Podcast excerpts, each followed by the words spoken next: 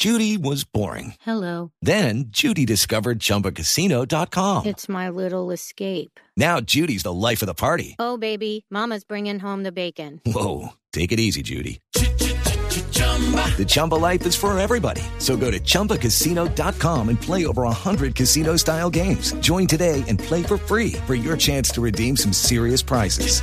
chumba ChumbaCasino.com. No purchase necessary. Void where prohibited by law. 18 plus terms and conditions apply. See website for details. Las noticias del mediodía en Mañanas Blue. Son las 12 del día, un minuto, y es momento de las noticias con Eduardo Hernández, que viene con toda la información todos los días al mediodía. Hola, ¿qué tal? Muy buenas tardes, Camila. El gobierno acaba de publicar un ABC sobre la nueva normalidad que vamos a enfrentar en el país a partir del primero de septiembre, y surgen allí preguntas interesantes, un pregunta-respuesta que por ejemplo nos lleva a preguntarnos, María Camila, ¿me puedo reunir, por ejemplo, con mis familiares después del primero de septiembre? Eh, Eduardo, buenas tardes. Sí, señor, las reuniones están permitidas. Debe tener en cuenta que no están permitidos los eventos privados que impliquen aglomeraciones de personas. El llamado es a la responsabilidad, al autocuidado y al distanciamiento social, pero sí puede hacer esta reunión. ¿Ya puedo, Camila, irme para mi finca o para alguna finca? Sí, señor Eduardo, cumpliendo con los protocolos de bioseguridad y las instrucciones de las autoridades territoriales en su municipio y en el municipio de destino. Al llegar a su destino, a la finca, deberá mantener el aislamiento con personas que no sean de su grupo familiar. ¿Un municipio que tenga, por ejemplo, Camila, una alta afectación va a seguir en cuarentena? Eduardo, no necesariamente porque las medidas determinadas en cada municipio de alta afectación serán distintas. Los mandatarios locales deben coordinarlo con el Ministerio de Salud y el Ministerio de Interior y si lo consideran necesario podrán pedir permiso para seguir en cuarentena, ya sea general o por localidades afectadas. ¿Qué va a pasar con los niños, María Camila? ¿Van a poder salir a la calle, por ejemplo, ya sin límite de tiempo? Hey guys, it is Ryan. I'm not sure if you know this about me, but I'm a bit of a fun fanatic when I can. I like to work, but I like fun too. It's a thing. And now the truth is out there. I can tell you about my favorite place to have fun. Chumba Casino. They have hundreds of social casino style games to choose from with new games released each week. You can play for free anytime, anywhere. And each day brings a new chance to collect daily bonuses. So join me in the fun. Sign up now at chumbacasino.com. No purchase necessary. Group. Void were prohibited by law. See terms and conditions. 18 plus. Exactamente, si acaba ese límite de tiempo, los niños pueden salir de acuerdo con las recomendaciones emitidas por el Ministerio de Salud. Las entidades territoriales, las alcaldías deben cumplir con estos lineamientos que ordene el Ministerio de Salud para el desarrollo de estas actividades, pero el llamado siempre, Eduardo, es al autocuidado, pero los niños ya pueden salir. Bueno, y una pregunta que se está haciendo mucha gente, mm, Camila, es ¿cuál es la razón de ser de la prohibición del consumo de licor en los establecimientos? Lo que nos dice puntualmente el gobierno es que la restricción en sitios públicos se da porque es necesario conservar el orden y ser estrictos con las medidas de bioseguridad. Reconocen la posibilidad de que cada persona se autorregule, pero aún así autorizar el consumo de alcohol podría incrementar las riñas y hacer que las personas relajen las medidas de autocuidado, lo cual no es deseable en este punto de la pandemia. María Camila, gracias. A las 12 y cuarto precisamente vamos a estar hablando con diferentes autoridades alrededor del país, porque si bien es cierto hay unos lineamientos, Eduardo, a nivel nacional, no todo funciona igual en todas partes de Colombia. Hay unas cosas que funcionan de una manera en Bogotá y otras en Cali o en Barranquilla. Y eso es lo que vamos a estar hablando precisamente ahora, después de las noticias, para explicarle a cada uno de los ciudadanos en diferentes partes del país cómo va a funcionar en su territorio. Pero por lo pronto, permítame irme para Bogotá porque los comerciantes de la capital están furiosos con la alcaldesa Claudia López, porque a pesar de que ella les aumentó un día, dicen que trabajar solo cinco días a la semana pues se vuelve eh, un negocio que no es rentable, José Luis Pertus. Sí, muy buenas tardes. Y es que Finalco Bogotá le acaba de decir a la alcaldesa Claudio López que le agradece que les haya dado un día de más, pero le piden que en realidad sean los siete días de la semana donde se puedan reabrir los negocios. Solo así, según Finalco, se podrá ejercer una verdadera recuperación de la economía en la capital de la República. A su vez, se han conocido posiciones también desde sectores políticos. El ex candidato a la alcaldía de Bogotá, Miguel Uribe Turbay, habló con Cirfas del impacto económico negativo que ha tenido la pandemia en Bogotá. Por esto, cerca de 58 mil establecimientos comerciales, que corresponden al 31% de los comercios en Bogotá, quebraron durante los últimos cinco meses. Eso sin contar los muchos otros comercios que están a punto de cerrar, ni la reducción del 30% de la producción industrial de la ciudad. Mientras tanto, en Bogotá siguen algunas manifestaciones en Suba y en el centro de la ciudad de ciertos sectores comerciales que le piden a la alcaldesa que reabra los siete días el comercio en varias zonas de la capital. Son las 12 del día, cinco minutos y atentos con esta noticia porque el gobierno le recomendó a los alcaldes que dejen de pagar inmediatamente las facturas del agua y revisen si deben retirar algunos subsidios en materia de servicios públicos. Marcela Peña. La recomendación del Ministerio de Vivienda y la Superservicios es por razones de seguridad jurídica. Esto porque recuerden ustedes, un fallo de la Corte Constitucional tumbó el decreto de emergencia porque le faltaban dos firmas. La comunicación a los alcaldes dice también que ellos deberán ajustar cualquier iniciativa de subsidios a las normas que existían antes de ese decreto y eso en algunos casos implicará que necesitan autorización del Consejo. Lo que no aclara esta normativa es qué va a pasar con los ciudadanos beneficiados con subsidios o el pago de sus facturas entre marzo y julio y todavía no se sabe si tendrán que devolver el dinero o no. Marcela, gracias. Y una noticia lamentable, fue asesinado en los últimos minutos el jefe de policías auxiliares de Cúcuta. Las autoridades en este momento en la ciudad están realizando operativos para dar con los responsables del crimen y están recopilando testimonios en el lugar de los hechos. Juliet Cano. Los responsables del asesinato del intendente Edgar Rico llegaron hasta su vivienda ubicada en el barrio Siglo XXI en la ciudad de La Libertad, al oriente de Cúcuta, y le dispararon. Llegaron vestidos como trabajadores de una empresa de telefonía móvil. Las autoridades a esta hora adelantan las investigaciones y también han hecho un plan candado para dar con los responsables. Igualmente se analizan videos de cámaras de seguridad para la identidad plena de los asesinos. El intendente Edgar Rico se desempeñaba como jefe de policías auxiliares de la metropolitana de Cúcuta.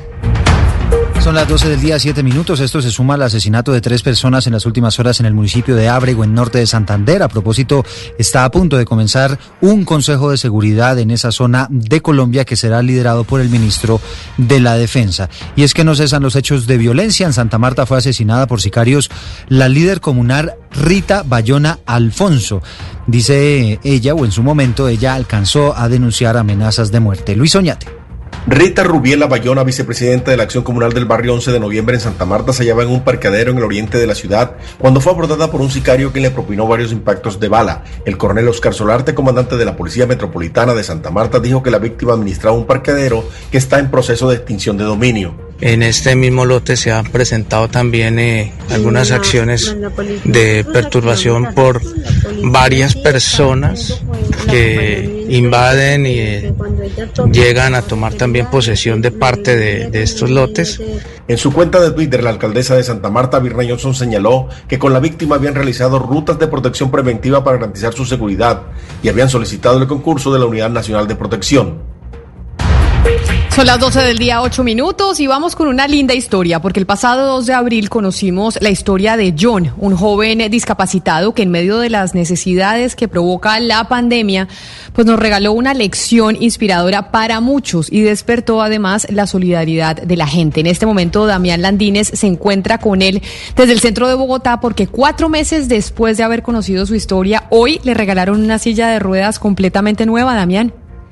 Sí, señora Camila, muy buenas tardes. Estamos desde el barrio San Bernardo y justo tengo aquí a mi lado a John Mejía sentado en su nueva silla de ruedas, una silla cero kilómetros. John está feliz. Camila, nos regaló una lección, como usted lo decía, porque eh, pues la historia la encontramos de una forma bien particular. Veníamos recorriendo desde Blue Radio las calles de San Bernardo, nos encontramos con una cuadra llena de trapos rojos, la gente nos manifestó que había necesidad, que había falta de alimentos, pero John dijo que Dios siempre estaba con él y esperaba que la ayuda de las personas pues apareciera y hoy, cuatro meses después de conocer su historia, apareció. John, ¿cómo está? Eh, hola, buenas tardes, Damián, buenas tardes a la, a la audiencia de Blue Radio, a toda la mesa de Blue Radio, a Néstor un abrazo muy fuerte a todos por estar al pendiente de mí. Realmente pues es como un milagro. Para mí me siento muy cómodo, estoy gratamente feliz y agradecido con Francisco, eh, que fue el que me donó la silla. Eh, Dios me lo bendiga y a todas las personas que me han ayudado. Y a ustedes muchachos, porque gracias a, través de la mesa de la gente, de los oyentes, pues me han colaborado mucho, eh, también pues cubrió necesidades de otras familias, se ha generado mucha felicidad y qué más rico generar felicidad y sentirse feliz realmente y pues estoy muy agradecido y gracias a Papito Dios y no, eh, realmente un abrazo para todas las personas, para aquí al hombre Damian porque también es talento humano, el berriondo, eh, el estar pendiente de mí. señor. Usted, usted decía ahorita, esta pandemia trajo dolor para mucha gente, para usted le trajo felicidad. Sí, realmente pues primero que todo pido disculpas y de pronto yo estoy feliz mucha gente de pronto también pues trajo eh, malas noticias, una trágica situación. Pues realmente pido perdón y mis condolencias, pero en este momento yo estoy feliz, me siento súper feliz a través de que independientemente pasé una situación ahorita de salud grave, tuve, salí de cuatro cirugías de cadera, realmente me tuvieron que restaurar nuevamente mi cadera, gracias a Dios pues eh, ya no tengo tornillos, no tengo arandela, no tengo varilla, mi cadera ha restaurada gracias a la mano y obra de Papito Dios y a los es- especialistas que ha puesto Dios en mi camino.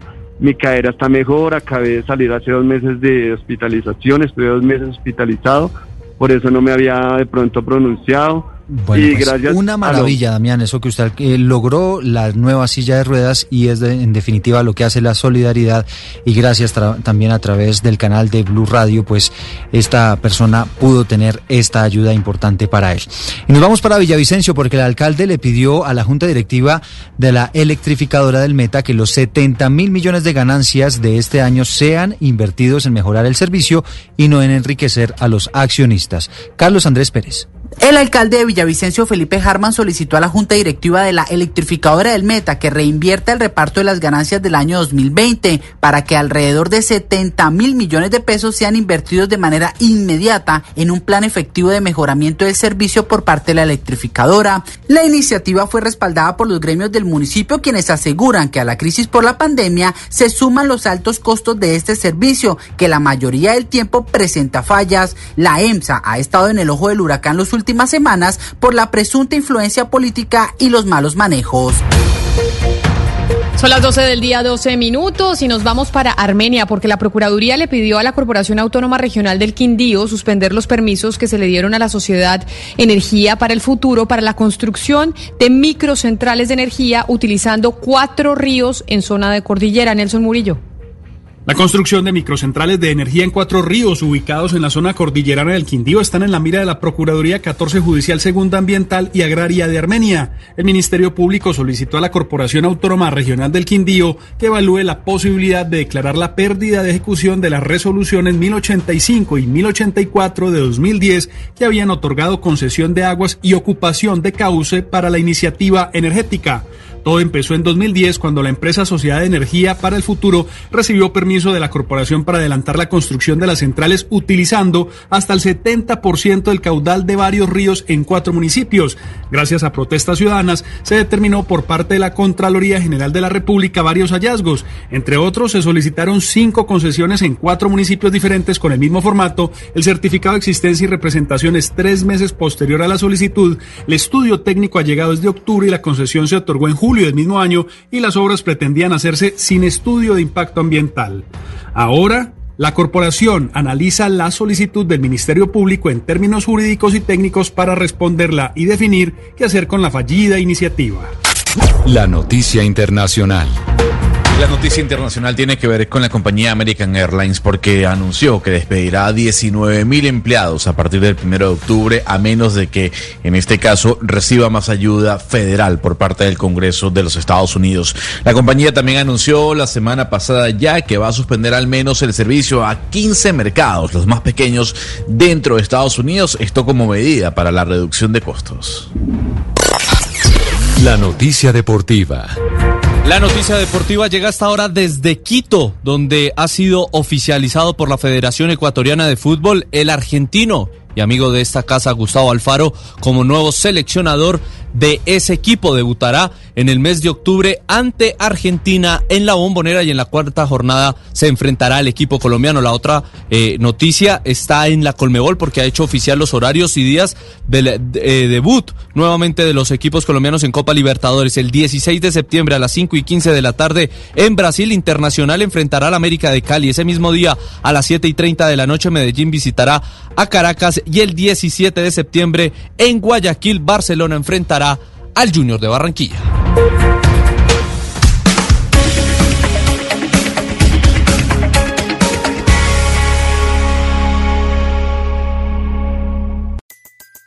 Everybody in your crew identifies as either Big Mac Burger, McNuggets, or McCrispy Sandwich. But you're the filet fish Sandwich all day. That crispy fish, that savory tartar sauce, that melty cheese, that pillowy bun. Yeah, you get it. Every time. And if you love the filet of fish, right now you can catch two of the classics you love for just $6. Limited time only. Price and participation may vary. Cannot be combined with any other offer. Single item at regular price. Ba da ba ba ba.